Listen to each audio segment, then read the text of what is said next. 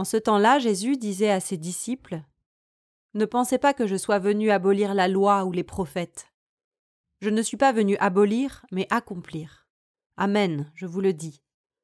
Avant que le ciel et la terre disparaissent, pas un seul iota, pas un seul trait ne disparaîtra de la loi jusqu'à ce que tout se réalise. Donc, celle qui rejettera un seul de ces plus petits commandements et qui enseignera aux humains à faire ainsi, sera déclarée la plus petite dans le royaume des cieux. Mais celle qui les observera et les enseignera, celle-là sera déclarée grande dans le royaume des cieux. Je vous le dis en effet, si votre justice ne surpasse pas celle des scribes et des pharisiens, vous n'entrerez pas dans le royaume des cieux. Vous avez appris qu'il a été dit aux anciens Tu ne commettras pas de meurtre, et si quelqu'une commet un meurtre, elle devra passer en jugement. Eh bien moi, je vous dis, toute personne qui se met en colère contre sa sœur devra passer en jugement. Si quelqu'un insulte sa sœur, il devra passer devant le tribunal. Si quelqu'un la traite de folle, il sera passible de la géhenne de feu.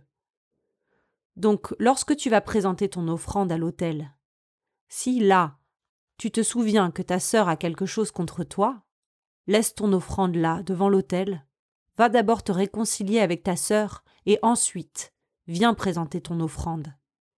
Mets-toi vite d'accord avec ton adversaire pendant que tu es en chemin avec elle pour éviter que ton adversaire ne te livre au juge, le juge au garde et qu'on ne te mette en prison. Amen, je te le dis, tu n'en sortiras pas avant d'avoir payé jusqu'au dernier sou.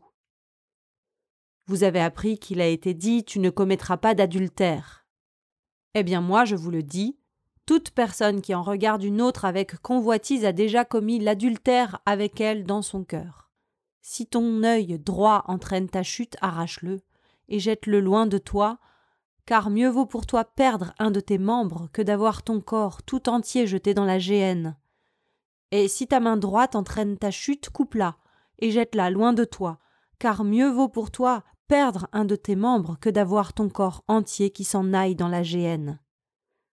Il a été dit également, si quelqu'un renvoie sa femme, qu'il lui donne un acte de répudiation. Eh bien moi je vous dis, toute personne qui renvoie sa compagne, sauf en cas d'union illégitime, la pousse à l'adultère. Et si quelqu'un épouse une personne renvoyée, il est adultère. Vous avez encore appris qu'il a été dit aux anciens Tu ne manqueras pas à tes serments, mais tu t'acquitteras de tes serments envers le Seigneur.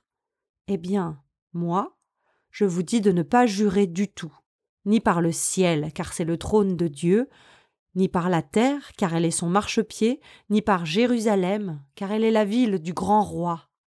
Et ne jure pas non plus sur ta tête, parce que tu ne peux pas rendre un seul de tes cheveux blancs ou noirs. Que votre parole soit oui si c'est oui, non si c'est non.